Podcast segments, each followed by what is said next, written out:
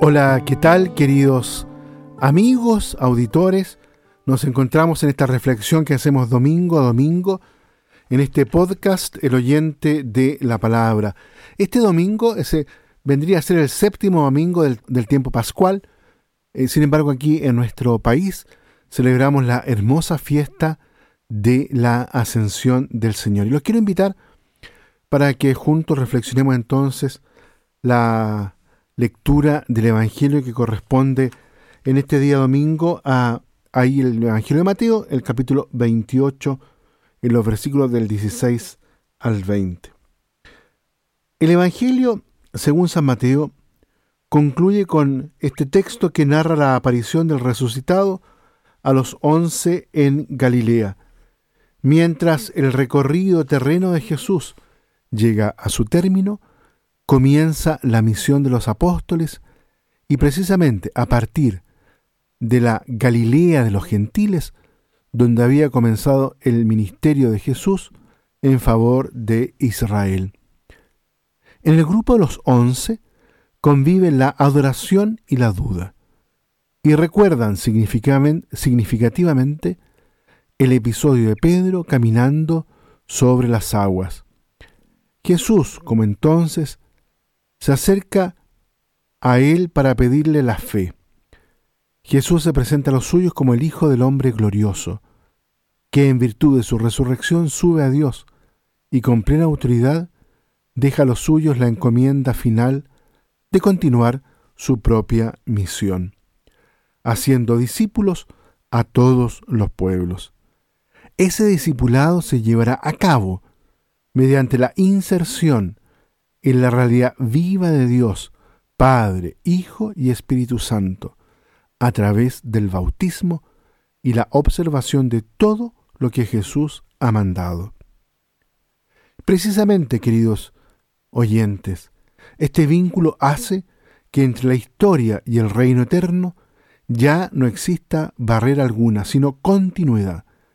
Cristo resucitado y ascendido al cielo no está, sin embargo, lejos de la tierra, o mejor aún, gracias a la ascensión de Jesús, la tierra ya no está lejos del cielo. Mateo abre con la buena nueva del nacimiento del Salvador, el Emanuel, el Dios con nosotros, y cierra no con la partida de Cristo abandonando a los suyos, sino con la promesa de su permanencia hasta el final de los siglos. Es decir, Jesús seguirá siendo para siempre el compañero de camino de la humanidad, hasta que ésta, la humanidad entera, la historia, llegue a su meta gloriosa en el seno de la Trinidad Divina. La atmósfera de la liturgia de la Ascensión está completamente traspasada siempre, por decirlo de algún modo, por una cierta tensión con la nostalgia, porque nos pone en una fuerte como decíamos recién, tensión hacia el cielo, verdadera patria del cristiano, y nos hace experimentar con mayor intensidad el deseo de la eternidad, que también deberíamos sentir todos los días. En efecto, deberíamos consumirnos verdaderamente con la esperanza de contemplar sin velos el rostro de Dios. Sin embargo, con excesiva frecuencia, advertimos que el peso de las realidades materiales nos mantienen pegados al suelo, nos despuntan las alas, suscitan en nosotros cansancio y duda. De este modo, se nos plantea una pregunta. ¿Cómo llegar a gozar de realidades que no son terrenas, que escapan a la experiencia sensible? Necesitamos un gusto especial suscitado en nosotros por el Espíritu Santo. La santa alegría que el Espíritu suscita en nosotros es muy diferente de la que se nos pasa de contrabando como tal.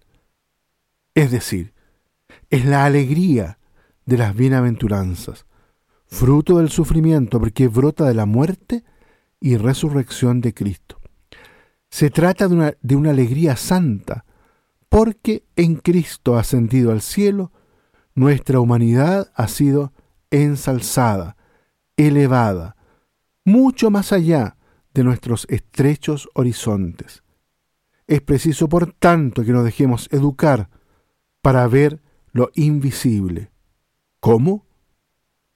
Se ve creyendo, se siente esperando, se conoce amando. Vuelvo a repetírselos. Se ve creyendo, se siente esperando, se conoce amando.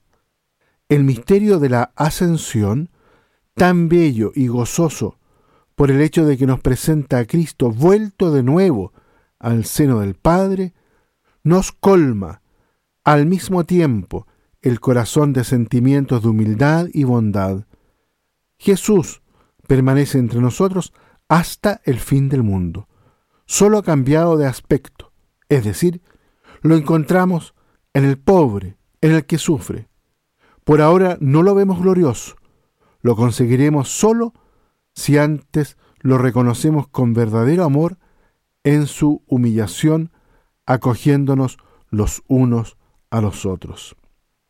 Los quiero invitar, queridos auditores, para que esta reflexión la terminemos con una oración. Señor Jesús, quisiéramos saber qué ha sido para ti volver al seno del Padre, volver a Él no solo como Dios, sino también como hombre, con las manos, los pies y el costado, con esa llaga de amor. Sabemos lo que es entre nosotros la separación de las personas que amamos. El Padre nos concede también a nosotros, como a los apóstoles, esa luz que ilumina los ojos del corazón y que nos hace intuir que estás presente para siempre. Así podemos, Señor, gustar ya desde ahora la viva esperanza a la que estamos llamados y abrazar con alegría la cruz, sabiendo que el humilde amor inmolado es la única fuerza adecuada para levantar el mundo. Amén. Muy bien, queridos auditores, dejamos la reflexión hasta aquí. Que Dios en este día de la ascensión al Señor los bendiga a todos.